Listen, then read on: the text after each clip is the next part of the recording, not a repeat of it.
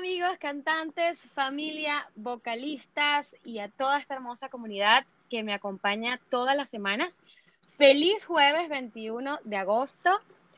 Debo decir que esta semana estuve bendecida porque, adivinen, logré tener aquí para todos ustedes a un personaje del medio musical súper talentoso y con un currículum interminable. Voy a empezar. Él es oriundo de Venezuela, de Guatire. ¿Es, o no es así? Bueno, nací en Caracas, pero me crié en, en Guatire. guatireño. Está... Guatirito. El productor es ingeniero de sonido, grabación y mezcla para presentaciones en vivo, egresado del TAS, del Instituto de Arte Sonoro, con una amplia experiencia en producciones discográficas, televisión, cine, publicidad, además ganador de un Grammy Latino como ingeniero de grabación y mezcla al mejor disco urbano de Chino y Nacho en el 2010. También ha estado nominado en otras ocasiones por otras producciones musicales. Actualmente es ingeniero de sonido del grupo venezolano Raguayana. Eh, también otros artistas internacionales como Arcángel, Nati Natasha y la Colonia Tobar. este, bueno, el que no sepa aún de quién se trata, nada más de recordar este grito de guerra que decía, Daniel y Jane. Ahora sí. Bienvenido, Jane González. Eso, gracias, Gaby. Uh. Mira, qué fino. Pues te faltó, te faltó decir que también hacíamos la banda del Club Los Tigritos. yo, yo, yo lo iba a decir, pero lo iba a dejar para lo último. ah, bueno, viste de alguien que está en el circo. En, el circo Gasca, vale, qué fuerte. qué fino, Jane, qué fino que hayas accedido a esta conversa, estoy contenta. Bueno, Jane y yo nos conocemos en, desde Caracas hace un montón de tiempo, no voy a decir los años porque, bueno, unos cuantos. Vamos a sacar sí, este, en el estudio de Daniel Espinosa. Eh, y bueno, ahí fue donde hicimos un trabajito para Rugemanía, para la Casa Tigrito chamo, tenía 16 años, o sea, no, no quiero decir cuántos tengo ahora. tú también. Sí, tú eras sí, una bueno, pero tú también eras un chamito, pues. Pero es que, ¿sabes? Era, era el. Era, esa era la gracia, era una banda de puros Sí, exactamente. Y estuvimos trabajando un tiempo para también para. Bueno, para muchas producciones de Benevisión. Sí, sí, hicimos unos cuantos programas ahí. Ahí fue donde yo conocí a este señor, ¿vale? Hasta que después se fue se fue de vista. bueno, estuve, estuve escuchando, estuve escuchando algunas entrevistas tuyas, Jane. sí, claro, mi, mira, mi equipo de producción, o sea, yo, yo misma, estuve escuchando eh, eh, unos, eh, unas entrevistas que le ofreciste a algunas, algunas personas de audio y, y algunas cosas que, que escribieron sobre ti en internet, todas muy buenas, por cierto. Y dijiste, eh, dijiste en, la en una entrevista que llegaste a, a ese estudio de Daniel por un anuncio de un periódico, ¿es verdad? Sí, así mismo. Mira, Daniel en ese entonces tenía un socio que se llamaba Rubén Pérez, era un, ingeniero de sonido que, o sea, yo creo que es uno de los genios más grandes que yo he conocido en, en esta carrera. Wow. Y él, en ese momento, en el año 99, él tenía un sistema que se llamaba Pro Tools, que nadie lo conocía y nadie sabía qué era. Entonces, yo de chamito, como buen eh, viejito anticipado, a mí me gustaba leer en el periódico los clasificados de los instrumentos musicales para ver qué, ven, qué vendían, ¿no? Entonces yo, mira, también una batería en no sé dónde. Y mire, papá, ¿sabes que también una batería? Y papá, ah, bueno, sí, chévere ay, no me la compraron. Mira, papá, ¿sabes que están vendiendo una guitarra en no Sí, antes era por ahí. O sea, yo leía, yo, exacto, yo leía mi, mis clasificados de periódico. Y un día veo que eh, hay un anuncio que dice cursos de Pro Tools. Si, quieres, si eres eh, ingeniero de sonido y quieres aprender Pro Tools, ven conmigo. yo, Pro Tools, ¿qué será eso? Y yo estaba estudiando y le pregunté al profesor, mire, profesor, que esto, ¿qué es esto de Pro Tools? Que no, bueno, eso es un programa que ahora la gente que quiere grabar dentro de la computadora, pero eso no va a tener mucho auge, no creo que, que pase nada con eso. O sea, no, no te pongas ese curso porque no vas a perder dinero. Yo, bueno, pero voy a intentar ir a ver y, a ver cómo es la cosa y pregunto. Y, y total que fui, me fui igual para el estudio de, de Rubén y me dijo, y yo, mira, ¿cuánto cuesta el curso? Y, bueno, entonces decir la verdad. Yo tengo ese anuncio ahí hace como no sé cuántos meses y la única persona que llama eres tú. ¿Qué tal? Era tu destino, Jane. Llegar ahí. 20, 20 y sí, 20 y, hacer, y lo hace sin yo no te voy a cobrar nada. Porque al final que, total que hice el, curso con él y en justamente en ese momento era mi, yo tenía que hacer el press kit de, para poder graduarme, pues la tesis de graduación. Total que bueno, grabé mi, mi, mi press kit allí con ellos y después al final me dice, bueno, pero ¿por qué no te quedas trabajando con nosotros? Ya que eres el único que opera el estudio, porque es el único que, que le di el curso del programa, este, te puedes quedar con nosotros trabajando. Claro. Y, bueno, y yo, bueno, chévere, me accedí totalmente y, y en ese momento conocí a, Daniel y a Rubén. Y bueno, con, con, ellos aprendí cantidad de cosas y bueno, pues con el tiempo terminé siendo socio de uno de ellos. Que, es Daniel, exactamente. Que creamos la, la dupla loca. Daniel y Jane. No, pero es que mira, yo me acuerdo muchísimo de ese estudio. Tengo unos recuerdos hermosos de. Me acuerdo que se llamaba Los ah, Leones, creo. Era así se llamaba. Los Luis. Los, no, bueno, los Leones. Estaba clarita. en Bellomonte. Sí, Qué fino, de verdad, este, eso, esos recuerdos, bueno, los tengo, los tengo en mi corazón, ¿vale? Bueno, eh, no, que fue una época buenísima. Se hacía mucha música. Y también estuve escuchando que eras músico, Jane. Yo no sabía que tú eras músico. Imagínate. Sí, sí, yo estudié. Sí, yo estudié mucho tiempo aquí en, en, mi pueblo, en Guatire. Yo estuve en el conservatorio.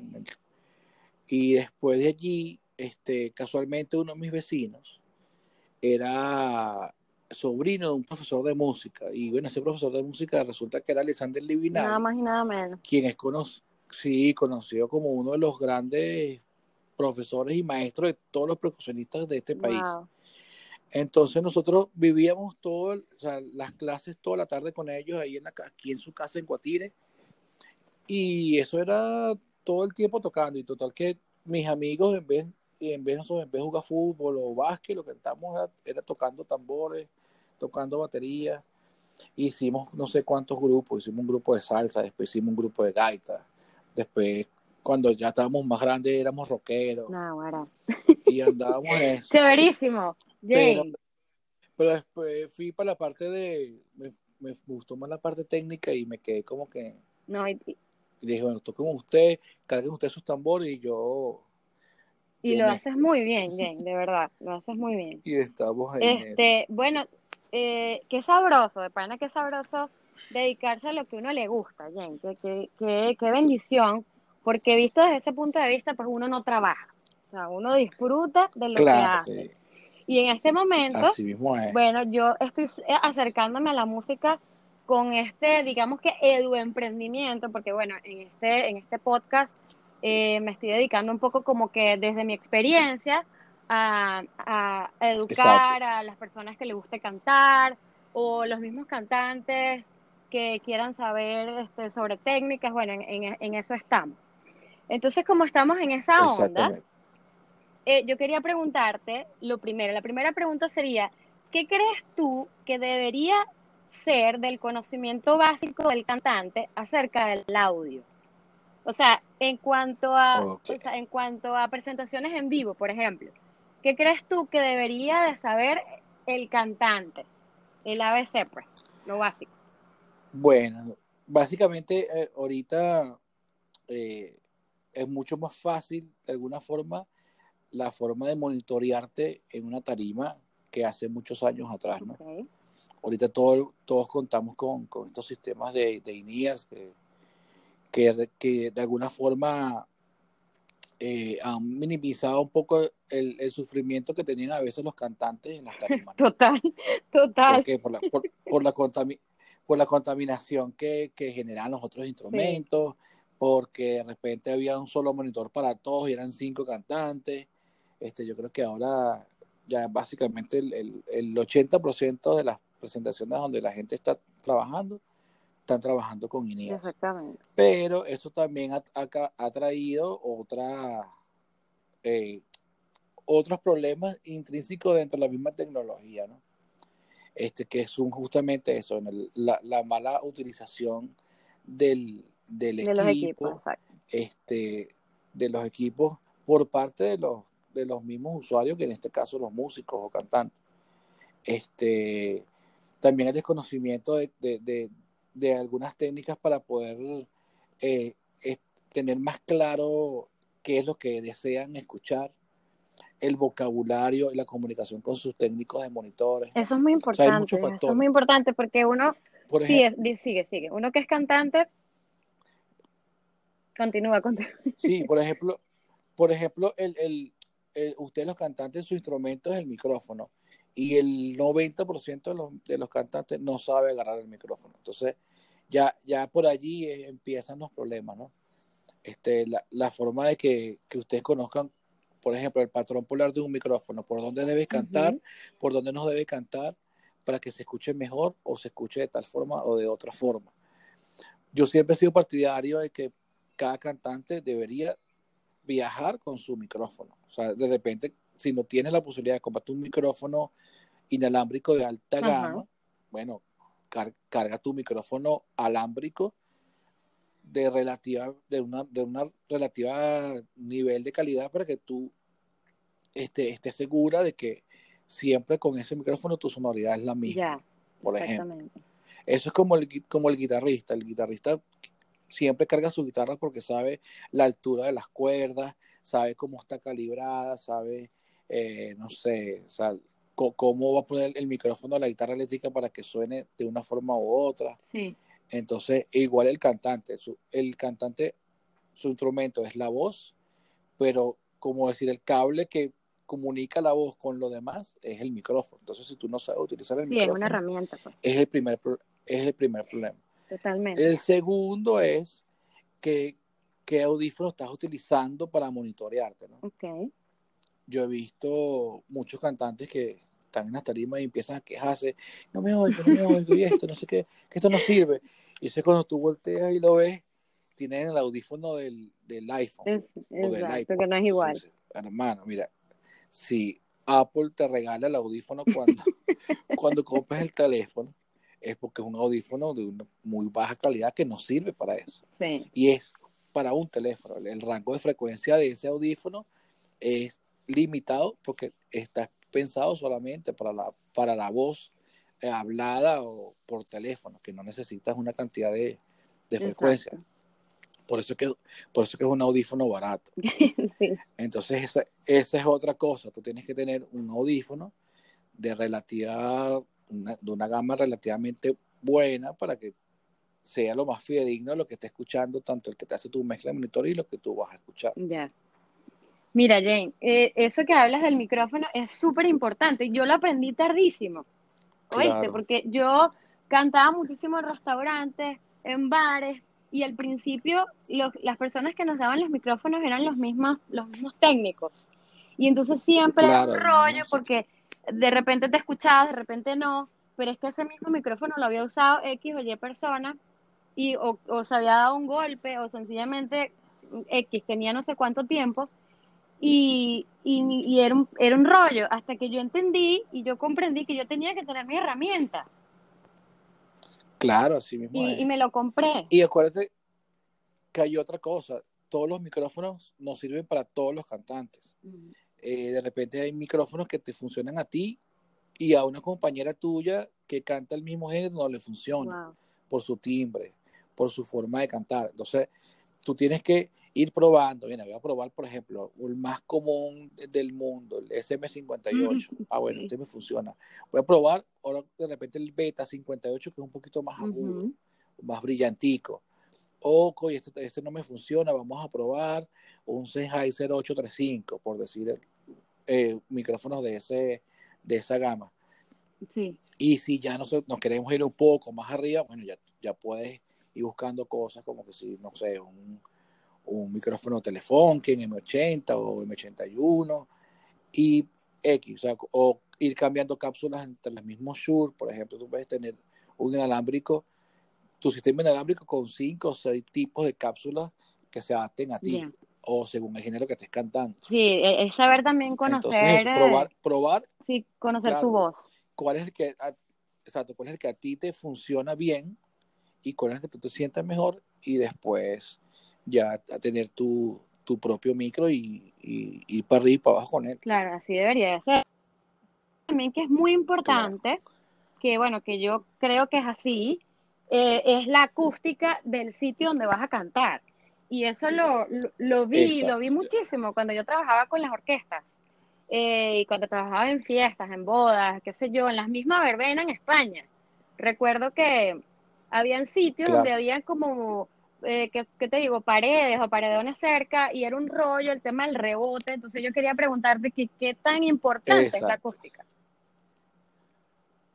Claro, es, es, básicamente todo. O sea, tu sonoridad siempre va a depender del sitio donde estés. Por eso es que siempre cuando, cuando te dicen, ay, pues tenemos que probar sonido aquí otra vez, y claro, tienes que probarlo porque ningún sitio es igual a otro, ¿no? Y nosotros los técnicos nos enfrentamos siempre a ese tipo de, de situaciones naturales que, que tiene cada sitio. Claro. ¿Qué, ¿Qué, pasa? También hay un, problema en los conceptos de cómo tú te monitoreas. Muchas veces este, el, el, cantante empieza, por ejemplo, no, ponme aquí esto más duro, más duro, más duro, más fuerte, más fuerte, más fuerte. Al final todo eso va, toda esa contaminación del sitio, de lo que está pasando en tarima, también se mete por tu micrófono. Mm, Entonces, en ese tipo de sitios, ¿qué es lo más recomendable? Mira, ponme solamente ahorita mi voz y de, tu voz tienes un punto de partida y ahí vas, bueno, pongo un poquito de esto, un poquito de lo otro, pero no, no más hacia arriba nunca, sino siempre ir hacia abajo. Es la, es la forma más, más conveniente de, trabajar en sitios como Más correcta.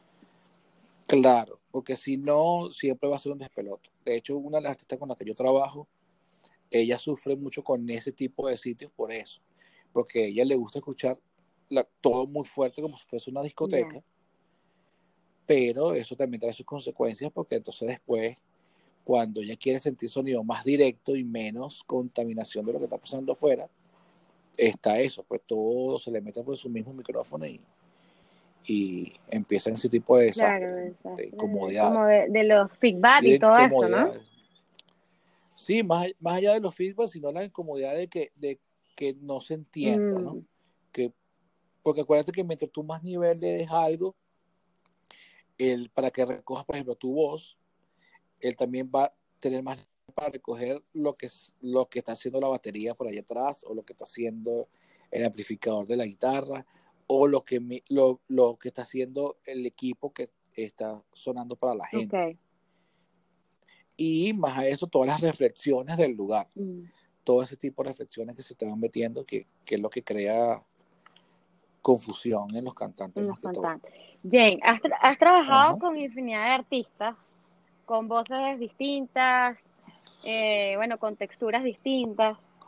Eh, ¿Cómo te gusta trabajar las voces? O sea, ¿cómo, ¿cómo te consideras en cuanto a eso? Si por lo menos es una voz muy chillona, muy aguda, ¿Cómo haces con la estética para que no se escuche estridente, por decirte? O sea, darle, darle como una vuelta a eso, pues. Bueno, lo que pasa es que la, voz, aunque es normalmente siempre es una mezcla de música, es, lo más importante, siempre también la trabajas en base a un contexto, ¿no? De, de otras cosas que estén pasando junto con la voz. Ese, ese también a veces es uno de los errores que uno comete o que la gente comete. Llegan, por ejemplo, empiezan a hablar, ajá, sí, el otro probando sonido, sí, ponme más brillo, más brillo, más brillo, más brillo, y más agudo. Ajá, pero es que lo único que va a sonar no es la voz. Mm. Entonces tú tienes que, bueno, dame una mezcla de todo lo que yo necesito y después voy con la voz. Y después si la voz, este, con respecto a la música, con respecto a el piano, con respecto a, la guitarra, me hace falta o estás eh, sobrepasado en algunas frecuencias, algo, tú empiezas a, mejorar desde allí. Wow. Pero ese es el problema que, muchas veces pasa, que vemos, vemos los, la, la, la, voz o la música o los instrumentos por separado, cuando en realidad todo es un contexto. Claro, es un contexto con la voz. Tú, tú tienes que, que, jugar justamente, mira, donde está la, el, el rango donde está la voz, tengo que limpiarlo para que encaje perfectamente con la guitarra. Entonces lo que, la, lo que me está sobrando de voz se lo pongo a la guitarra o lo que me está sobrando de guitarra se lo quito a la voz, ¿sabes? Tú tienes que ir ahí en ese juego de, de, ese rompecabezas, que es lo que a veces, muchas veces los, músicos no nos entienden a nosotros cuando tratamos de hacer una... Lo sé. una, una mezcla en donde tú, oye, ya va, déjame emparejar todo, vamos a poner que todo suene en contexto, que... Y claro, hay muchas técnicas, pues hay técnicas, hoy en día hay muchos más recursos que antes, porque, por ejemplo, si tu voz es muy chillona, yo, puedo tener compresión por banda pues, o compresión en una frecuencia específica. Antes no, antes era una compresión para todo, para todo el rango de la voz. Ya hoy no, ya yo hoy puedo lograr que bueno, de repente entre 2000 Hz y 5000, cuando ellas se aumente tanto, me comprimes tanto nada más ese rango y el rango de abajo me lo deja tal cual como, como está así limpio como está.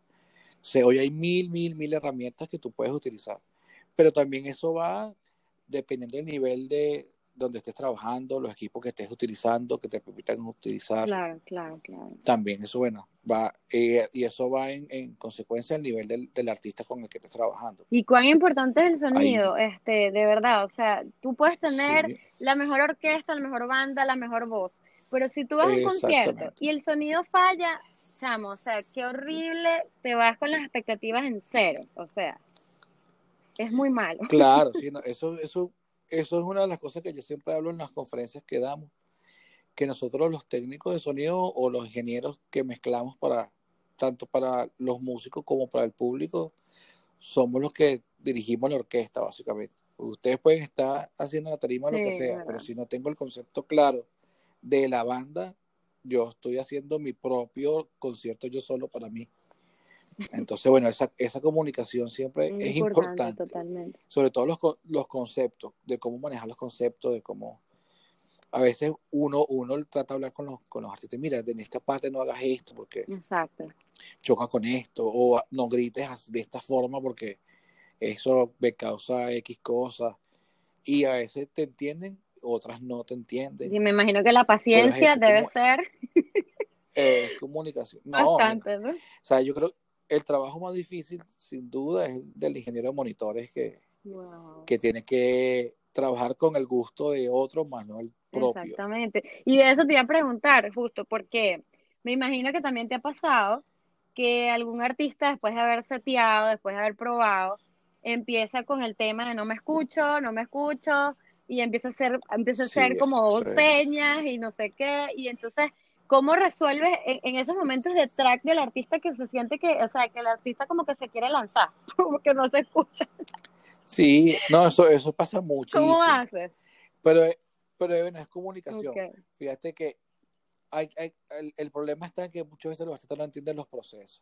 O sea, no es igual cuando tú vas a probar sonido a un sitio como el Polígono de Caracas que esté vacío, que no hay gente, entonces, los rebotes son por todos lados y vas a tener, no es la palabra, pero vamos a decirle que vas a tener eco por todos lados, vas a tener reverberación por todos lados, a diferencia cuando está lleno de gente, que absorbe, la misma gente absorbe muchas de esas reflexiones y no tienes el mismo, la, la mismo, por decir, la misma sonoridad. claro, la misma referencia. Entonces, claro, ustedes como cantantes tienen que entender esos procesos y entender que, mira, todos estos fenómenos físicos pasan. Sí, muchísimo. Entonces, tratar de siempre cuadrar en las pruebas de sonido, mira, está sonando aquí ahorita sí, pero yo sé que cuando entra la gente va a sonar con mucho menos de esto, mucho menos de lo otro, entonces mejor que yo tenga mi voz de esta forma para que el momento del concierto poder tener más, más control. Este, pero hay técnicas, por ejemplo, yo con, con Nati y Natasha, este, nosotros tenemos señas. Entonces ella está bailando y yo sé que cuando ella se pasa la mano por, la, por el cabello de, de una forma es para que yo le suba la voz. ella me ve y se pasa su mano y es para subirle la voz. Claro. Y cuando ella necesita menos del DJ, eh, hace alguna seña también, yo sé, ah, ella quiere menos pistas, quiere menos más del otro. Pero es, es eso, es comunicación. Y bueno, ensayar mucho.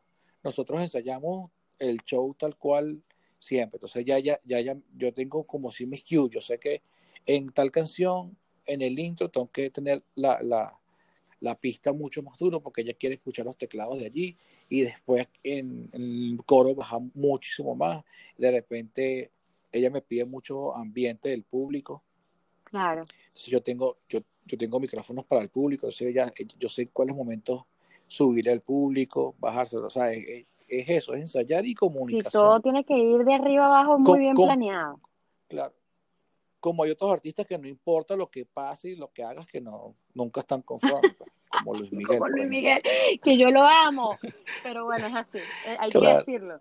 No, un, un cantantote, pero es eso, no, tiene comunicación con su equipo, porque, o sea, una persona, o sea, no puede, no puede ser que, puede ser que pase en un show, en dos shows que, que, que no, o sea, no te escuchaste y tuvo mal algo, pero no en todos, y aparte que tampoco está trabajando con gente mala, pues está trabajando con los mejores del mundo. Claro, no, imposible. O sea, fíjate, yo tenía un, un, compa, un amigo que trabajó con él. Wow.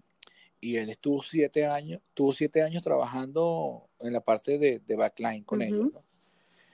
Y él, él me dice, el día que los votaron fue en el Festival de Viña del Mar, que los, los citaron después del show a todos una reunión con, con el artista y ahí los votaron a todos. Y él me dice, pero mira, fíjate, yo tenía siete años trabajando con él y es primera vez que hablo con él. No, bueno, Entonces, claro que nadie puede conocer lo que el tipo quiere, pues si tú no tienes comunicación con él, es imposible que él no va a probar sonido, este, no está en los ensayos, o sea, no, no sí, está. Es como adivinar, realmente, pues. Claro, no, es imposible, como tú adivinas, eh, y en pleno show, como adivinas algo. Entonces, no, no, no, qué va. Mira, James. A diferencia de muchos otros, pues, tú ves, por ejemplo, David Bisbal va a todas las pruebas de sonido del mundo, a todas. y el tipo canta como si estuviese en un show con 200 personas, 200 mil personas y, él está probando sonido. Y él hace su show tal cual. Qué sabroso. El tipo tiene comunicación con su gente. El día que pase algo, tiene todo el derecho y todo. De reclamar, exacto. De reclamar y decir qué pasó. Increíble, Jane, de verdad que, y qué diferencia de artistas este, y, de pensamiento. Sabes que habíamos hablado de microfonía, pero lo tocamos como que muy por encima, para conciertos, ¿no? Em, de los micrófonos, desde tu experiencia, que tienen como más fidelidad para el cantante, ¿cuáles serían? Por lo, por lo menos yo estoy casada con el Sennheiser. A mí me encanta el sonido del Sennheiser. No, no sé por qué, me gusta. Eh, de, hecho, tengo uno predilecto que es el, el E945. Me encanta el sonido de ese micrófono. El, es alámbrico. Bueno, es que es eso, todo, todo depende del timbre del cantante. Hay cantantes a los que le funciona un micrófono y a otros no, el mismo micrófono. Entonces, hay que ir haciendo test con, con cada cantante. Por ejemplo, con, nosotros con Beto de Raguayana, este, estuvimos haciendo muchas pruebas con varios tipos de micrófonos. Por ejemplo, empezamos con 58, funcionaba bien, pero él no estaba tan conforme. Después nos fuimos a una cápsula mucho más cara, que es la misma Shure KSM9HS, que es una cápsula súper brillante, agudita, bonita, pero tampoco le favorecía a él porque él su forma de, cantar, él canta muy bajito. Y entonces nos ponía a subir nosotros porque teníamos que subir mucho. Y esa, y esa cápsula, eh, al ser tan brillante, ahí mismito nos generaba problemas de, feedback y una cantidad de cosas. Era muy sensible a la O sea, que tú dices que quizás para, para esas personas que cantan como bajito, ese micrófono no, no les va. No funciona mucho. Pero también he probado con ese mismo micrófono con reggaetoneros y tampoco funciona mucho porque gritan mucho. Entonces ponen a distorsionar la cápsula muy rápido. Mm, Entonces, por eso digo que cada micrófono es un, mundo para cada cantante. Total que con Beto terminamos probando unas cápsulas que se llaman, una marca que se llama SE, que es una marca relativamente nueva en, en cápsulas y esa fue la que nos funcionó súper bien, súper bien con él. Y eso es lo que hicimos, ya nos casamos con, con, con esa cápsula para él. ¿Esa es de la marca Shure? Y es la que está usando. No, esa es, una marca que se llama SE y el modelo es eh, 7B. La desconozco, la voy a buscar para ver qué tal. Sí, eso, sí, yo después te mando un linkcito y para que se lo mandas a la gente. Pero es con esa cápsula estamos súper, súper, súper bien. En el caso de Nati Natasha, empezamos igual probando con Beta 58 de Shure. Y con ella después probamos eh, la cápsula KSM9 y fue la que nos gustó para ella. Es, fue con la que nos quedamos. Esa. Que a diferencia de que a diferencia que de Beto, que era muy sensible para él, para Nati es perfecta, porque Nati sí canta como en un, por su mismo, su mismo género. Ya. Ella tenía que cantar mucho más fuerte y le prestaba muchísimo en su timbre, es bien agudita, bien, bien bonita para mujer. Fue, fue lo que nos gustó. Ah. Y con ella estamos con esa misma. ¿Qué tal? ¿Me vas a pasar ese link para ver? Sí. para averiguar. Sí, ¿no? Ahí, ahí, por eso que es que tú tienes que ir probando y fíjate que a ti te gusta tu, cómo te suena. Sí, me, me gusta, me gusta porque... Y eso es justamente el Shure, ese beta, es súper brillante y todo, pero para mí, para mí, yo siento que me escucho como muy metálica, no sé. Exacto. Bueno, por, eso te digo, es que cada, cada voz y cada timbre es diferente. Entonces, tú tienes que ir probando y decir, bueno, es igual que en grabación. Yo he grabado cantantes con micrófonos muy, muy caros que suenan bien y el mismo cantante con un micrófono muy, muy, muy barato suena mucho mejor. Entonces no, no va más allá del, del, del precio, del gusto. O del, micrófono, sino va, exacto, con el con tu forma, con el cantante. Por ejemplo, hay un cantante que nosotros produjimos hace poco, se llama Arbeláez, que es un tenor. Ah, sí, vale, yo lo conozco. Súper fuerte. Y con él su, siempre tuve dudas con, con qué micrófono grabar. Entonces, a la hora de grabación, yo grabé con dos micrófonos al mismo tiempo y grabé con un Neumann U87 y otro Neumann que es un TLM 170, que de repente es un, micrófono de menos valor. Y ese fue el que quedó, la voz quedó fue con la del 170. Bueno, pero es que Manu tiene un compresor. Eh, eh. Sí, no, Manu canta durísimo. Pero digo a nivel de, de, la textura de su ah, voz y del, del, del timbre y de la sonoridad que nos generó. ¿Qué tal? Este, ese es el, quedó con ese. Cuando yo normalmente muchas cosas, casi todas las cosas, las grababa con el otro micrófono que me gustaba mucho más a mí. Mira, Jane, también hablamos de, bueno, de los conciertos, pero con la llegada de la pandemia, los conciertos migraron a la plataforma de internet. O sea, y eso es una realidad que será por mucho tiempo. Entonces, eh, ¿cuál debería de ser el rider técnico? Algo muy sencillo para, para una persona o un dúo que quiera como hacer un live eh, y esté, eh, esté acompañado de un instrumento. Eh, ¿Cuál crees tú que debería ser el rider como, para que se escuche bonito, para que haya fidelidad con el audio, pues, para las personas que lo van a ver? Uy, lo que pasa es que ahorita hay, muchas formas de hacerlo, ¿no?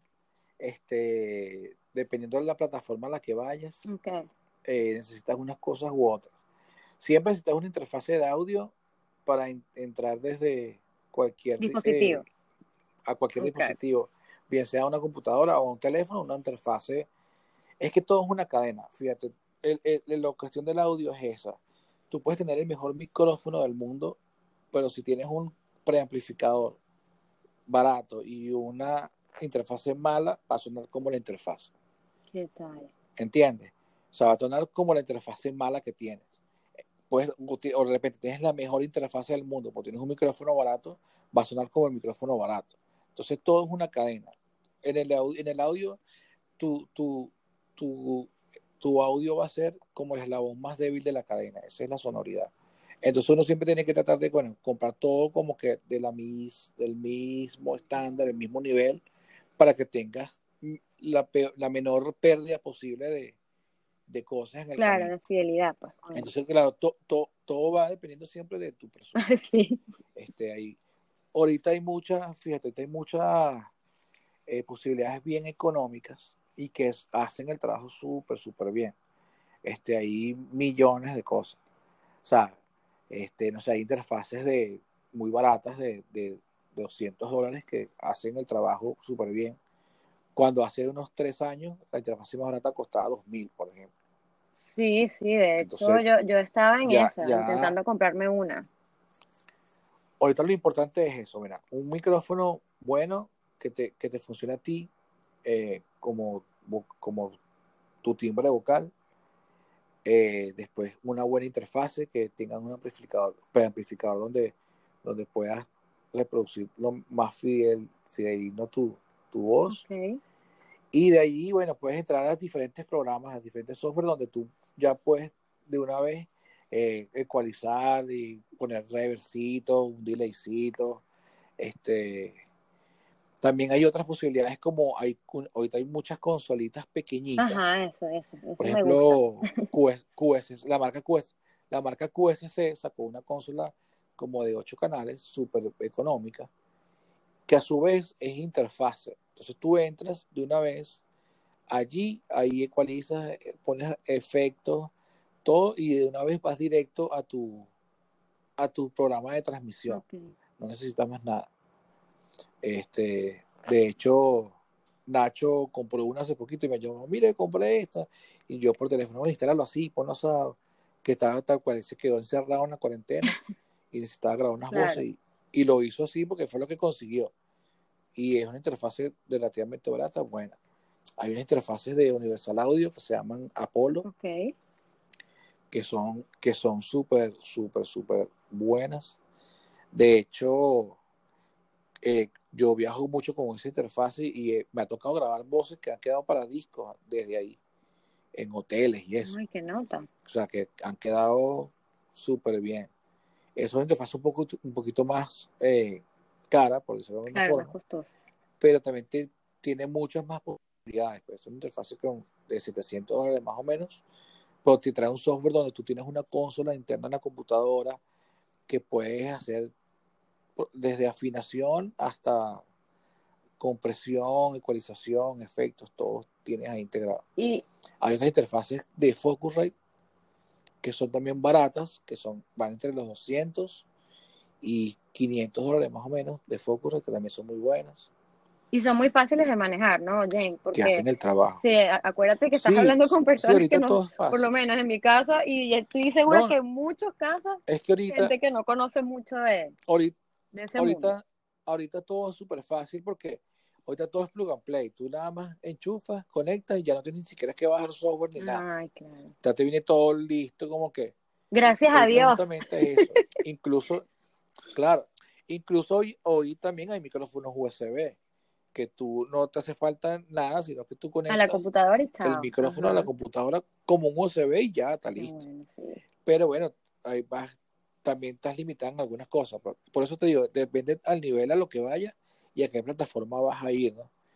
Este, también hay gente que está haciendo streaming con, eh, de conciertos, pero ya con unas cosas inmensas, pues, como hay otros que están desde su casa. Sí, un live, eh, por Instagram, por decirte. Exacto. Por Facebook. Tal cual, Bueno, con Instagram hay un hay una marca que se llama ICA Multimedia, que ellos tienen unos unos dispositivos se llaman el iRig. Y ellos te tienen, es una interfase pequeñita donde puedes meter una voz y un instrumento y vas directo al, al teléfono, sin más nada. Mm. Y es, también está súper chévere y es súper económico también, cuesta como 100 Anoten ahí, anoten. También te puedes meter por ahí. Sí, te puedes meter por ahí. Son, ellos tienen posibilidades muy, muy, muy económicas y K Multimedia también es una marca súper buena. Y es eso, es como para el, para el público de consumo que quiere hacer cosas. Puedes conectar una guitarra directo al teléfono eh, y tener amplificadores como si fuese, no sé, tener un Marshall, un simulador de un Marshall, un simulador de, de otro amplificador directo desde tu guitarra eléctrica al teléfono y suena increíble. Qué fino, Jane. todos estos datos son demasiado valiosos. Hay muchas posibilidades. Sí, lo bueno es eso. ahorita ahí, según tu presupuesto, tú te vas ajustando, ¿no? Ya uno que, que ha rodado más en el, en el cuestión del audio, uno se va poniendo más exquisito. Claro, ¿cómo no? Empiezas a, ¿Cómo no? O sea, yo, yo soy, yo soy un fastidio porque todo lo que me gusta, coño, esto es lo que yo quiero, coño, pero es más caro, no puedo. Sí, ahorita tengo que, como que, con esto también se puede hacer, pues Suele suceder. Este me tocó con la muchacha de la melodía perfecta, que mire, tenemos que grabar un live. Y entonces yo angustiado y que no, pero no podemos hacerlo así con, con el micrófono desde el teléfono. O se me llevé una consola y un poco nomás, y al final iba para el teléfono. pero es eso, porque uno. Claro, quieres hacerlo lo mejor posible. Pues. hacerla. Exacto, no quiere hacer. Y claro, fue un aparataje que yo me llevé que de repente no era tan necesario. Pero claro, ya uno que está más metido en este mundo no quiere que la cosa sea lo más más eh, perfecto posible. Mira, Jen, así como han migrado los conciertos, también han migrado los estudios de grabación. Y eso ya viene desde hace un tiempito para acá, no, no, no desde la pandemia. Porque bueno, está el disco de Billie Eilish que lo grabó todo en su casa, en una habitación, y, ganó como 8 Grammys. O sea, tú me dices, son unos genios. Bueno, pero esa, es la versión, esa es la, no, pero esa es la versión que te cuentan para que te creas. Pues, no fue tan no fue tan así. Ah, ok. Te Mira un artículo, no fue tan así. Te voy a mandar un artículo para que veas la verdad verdadera de, ese álbum. ¿no? Lo que es claro que si bien es cierto, hoy todo el mundo tiene en su casa un home studio y puede hacer muchas cosas. Justamente eso te iba a preguntar. Ese, claro, ese, ese, ese álbum, por ejemplo, ya que hablas de eso, eh, casi no hay nada acústico. todos, todos son sonidos que ya están en la computadora. Entonces no te hace falta un estudio como tal para grabar. Pero el máster y la mezcla de ese disco no lo hicieron en su casa. O sea, lo hicieron dos ingenieros que son tipos tienen veintipico de Grammy en unos estudios de tres millones de dólares y el otro masterizó en un estudio, ¿sabes? Sí, hicieron la preproducción y la grabación del disco como tal, pero la mezcla. Claro, que, es lo más importante. Que es donde está el uno de los grandes, todos los pasos son importantes, porque si no tienes una buena captura, tampoco tienes una buena mezcla. Pero no es igual mezclar en tu con unas coneticas pequeñitas a un estudio de 3 millones de dólares perfectamente acustizado. Que fue lo que pasó en ese caso. Claro, nosotros nos venden eso, ¿no? que no, lo hice. Sí, es que, bueno, y, de hecho, o sea, se ha simplificado mucho, pues. Las cosas se han simplificado, se graban en el baño, eso sí. en el, que te digo, encerradas en un sitio, con una sábana encima, porque... Pero también, pero también ha traído sus consecuencias de, de, de que ya las cosas no suenan como sonaban antes o las sonoridades son muy diferentes. Primero, porque eso, porque están los, los, como así los mismos músicos experimentando cosas técnicas que de repente hay muchos saben y, otros no. Entonces a mí me tocaba, a mí a veces me van a mira que grabé esto y para que lo mezcle. Cuando llegas y yo, oye, esto no, no lo puedo poner a sonar así porque mira, no es que lo grabé aquí en mi casa en el baño, bueno, se, oye el baño. ¿Entiendes? Entonces también ese, esa es la diferencia cuando tú escuchas un disco de estos artistas grandes, importantes que sí lo hacen con, en un estudio como es, perfectamente acustizado y con los equipos que son, sí hay una diferencia brutal. Que el mérito, claro, el mérito y el, y la, el, el, arte siempre está ahí, sea en tu casa o en un estudio. Pero también hay, que, hay detalles que hay que cuidar, pues, yo veo hoy, no, yo soy ingeniero de grabación, de grabé el bajo en, mi casa, ah, pues, pusiste el cable del bajo a, la computadora directo y grabaste. Ahí no hay ingeniería, nadie pensó qué sonoridad vamos a usar, vamos, ¿sabes? Es diferente. Claro que hay, en muchos casos sí funciona, en otros no tanto. No se le quita el mérito. Sí.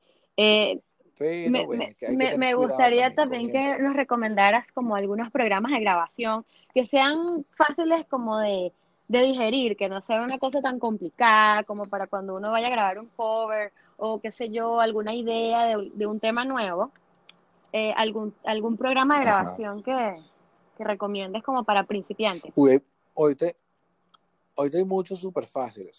Eh, Logic, que es un, programa que viene con, que es nativo ya de Apple, es un programa relativamente barato y, y tiene todo lo que desearía cualquier músico. Okay.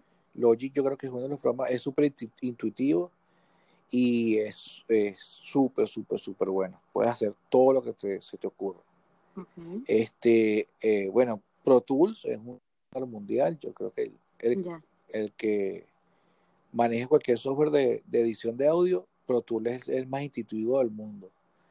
no es el más económico ni el más fácil de conseguir por otras vías, pero, pero ahorita también la filosofía ha cambiado mucho en todas estas compañías, donde antes tú tenías que comprar un software en una cantidad, un precio muy alto, hoy en día tú te puedes suscribir y en vez de, de, pagar un dineral eh, de un solo golpe, puedes ir pagando mensual una suscripción súper accesible. Exacto, exacto. En, ese, en el caso de Pro Tools. También hay otro programa que me gusta mucho que se llama Cubase, que también es súper poderoso y también súper fácil. Hay otro que se llama Studio One, que también es súper bueno y, y, también es súper económico. Hay millones. Es que el, el problema con los programas de grabación es que el mejor es con el que tú aprendas. y el más fácil es con el que tú aprendes. Si yo te digo por dónde voy yo, te vas a reír. Imagínate tú. Yo, yo empecé con, el Audacity, qué triste. bueno, pero está, e, ese te funciona. Dios mío. Claro, hay, estás limitando claro, cosas. Claro. Pero, eh, pero de allí ya a los, tú saltas a cualquier otro y es intuitivo. Ya vas a, ya vas a, saber. No, pero es que lo mío es grave, O sea, yo, yo de verdad estoy muy, muy principiante. O sea, es demasiado. Mira, usted se, me, usted se mete youtube.com y pone Pro Tool para idiotas.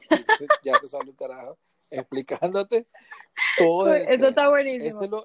es, que es que esta es la ventaja de ahorita. O sea, la, ahorita lo que tú no sepas, sí, yo, yo no, estoy, necesitas. o sea, todo lo consigues en, YouTube. Que, tú, en, en, un momento, en cualquier, sale un chinito explicándote la cosa. O sea, es, más, eh, ahorita hay información por, todos lados ya no, no es como hace 20 años que tú tenías que matarte leyendo los, manuales en inglés y sufriendo y esto, pero ya, ya hoy es más.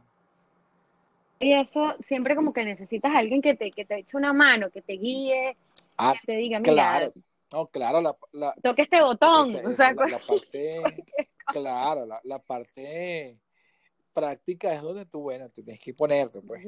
Y eso también, eso es una habilidad que tú te la da el, el, tiempo, eso es como el deportista, pues tienes que entrenar todos los días y un momento en que, bueno, que lo consigues, poco ya las pesas las vas a cargar mucho más fácil, claro.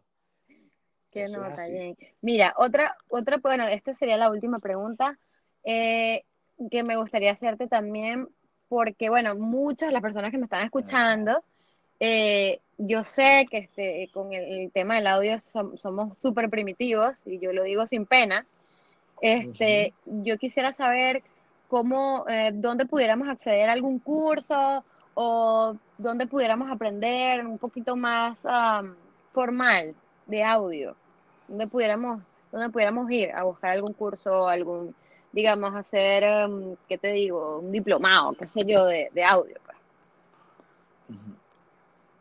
Uy, ahorita hay muchas opciones. También todo como al nivel donde quieras, donde quiera llegar, ¿no? Este, hay escuelas como el SAI Institute que tiene algunos diplomados online donde puedes estudiar. Sí, para principiantes. Pues. Este, hoy en día yo creo, pero yo creo que hoy día hay, hay, academias en todos lados donde tú vayas, ahí en internet hay muchas cosas. Este, fíjate, eh, ver, no sé, dependiendo de donde tú estés, yo creo que, que puedes encontrar muchas opciones. Pasa es que el audio, eso, eso también está como que, bueno, este es audio y, no, esto es una carrera que lleva años, ¿no? No es como que yo voy a hacer un cursito para saber cómo es la cosa, ¿no? O sea, el audio es, es una profesión y es una carrera como el, como el odontólogo, como el músico que estudia 10 años en el conservatorio como el médico, o sea, es igual. Entonces, como que, que tú puedes tener un cursito y bueno, sí, pero si lo querer estudiar a nivel ya de... Más profesional, pues, exacto. De entender. sí, ya, ya es... Eh, sí, siempre, fíjate, nosotros aquí en Venezuela, Javier Casas hizo justamente talleres para músicos, cómo mejorar la comunicación con sus ingenieros de audio. Entonces, que era como que para aclarar términos eh, aclarar, por ejemplo, como usted dice, que me escucho metálico. Eso, eso, eso está fabuloso, bien, eso está fabuloso. Exacto, es que me escucho la broma, la escucho como muy acartonada. Exactamente, sí, esas palabras que uno no sabe cómo dirigirse al técnico. Exacto, entonces bueno, por ejemplo, Javier hizo un, taller justamente de eso. Entonces, él como que, mira, cuando ustedes escuchan metálico, escuchan eh, así, ah, eso, ah, bueno, eso es que te están molestando las frecuencias medias altas. Okay. las frecuencias medias altas van desde, desde tal punto a tal punto. Entonces, cuando la próxima vez que le digas a tu técnico, mire, tú me puedes quitar un poquito entre estas frecuencias, más o menos, que yo creo, creo que es lo que me está molestando, ya él va directo al punto. Este, hay, hay, hay cositas por allí que se pueden resolver de esa forma. Hay que buscar en, en, en YouTube si hay de repente alguien que está haciendo ese tipo de, de talleres o tutoriales. Sí, justamente. Como para más cosas más de terminología. De terminología, sí, es verdad.